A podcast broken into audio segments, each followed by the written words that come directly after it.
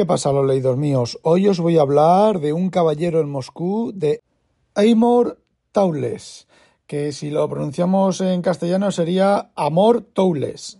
Más que nada os lo pongo en español porque mi pronunciación de inglés es entre mala y peor.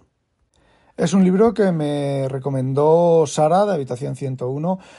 Bueno, directamente no me lo recomendó ella, sino que lo vi, la, como ella la sigo, la vi eh, comentándolo con otra podcaster del podcast Librorum que a mí no me gusta ese podcast, igual que Habitación 101 me gusta un montón, el Librorum no me gusta. Con eso no quiero decir que sea malo, simplemente que no me gusta. Y bueno, me pilló a mí en un momento bajo en el que estaba leyendo Dios Emperador de Dune y Tiempos Interesantes de Pratchett, que no me estaba cuajando mucho. Y bueno, pues decidí darle una oportunidad y la verdad es que tela marinera con el libro. Ha sido una de esas novelas que la vas leyendo despacio y a trozos y la vas intercalando con otros libros porque no quieres que termine. Además, es una de esas novelas en las cuales los, los párrafos estos de alabanza que se hacen del libro, que se ponen en, las contraportadas y demás, le hacen perfecta justicia. Os leo el que aparece en Amazon. Escrita con suma elegancia y cálido sentido del humor, esta novela excepcional nos habla de nuestra inagotable capacidad para hacer frente a los infortunios de la existencia.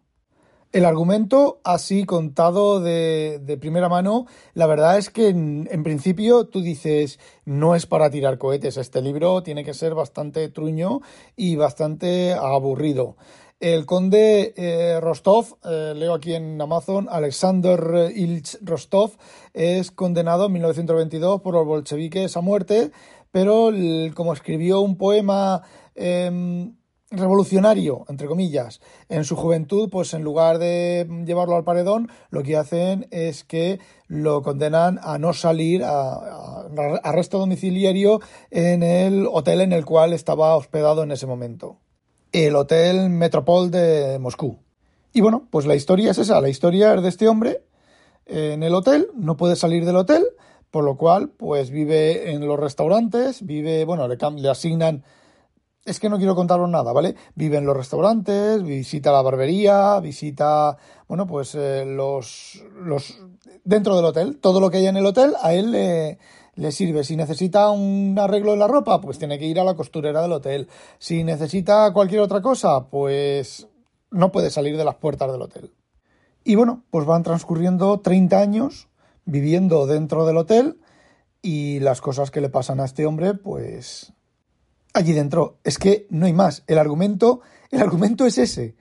Eh, no hay cosas extraordinarias, no hay aventuras extraordinarias, no hay tensión que te tienes que comer las uñas, no hay nada de eso. Y sin embargo, a mí me ha parecido una novela mágica. Mi esposa, Inconvenient, también le está gustando mucho, la está leyendo por recomendación mía y eso que nuestros gustos son bastante, bastante dispares y sin embargo esta novela le gusta un montón a ella y me está gustando, bueno, me gustó a mí, me gusta a mí mucho, me gustó mucho y a ella también le está gustando.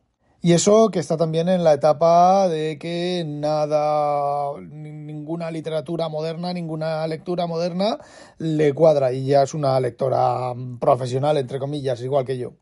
Y bueno, como no os quiero contar nada de, de las cosas que le pasan a este hombre, eh, sí que os puedo decir que el final, en cuanto a previsible, no es previsible.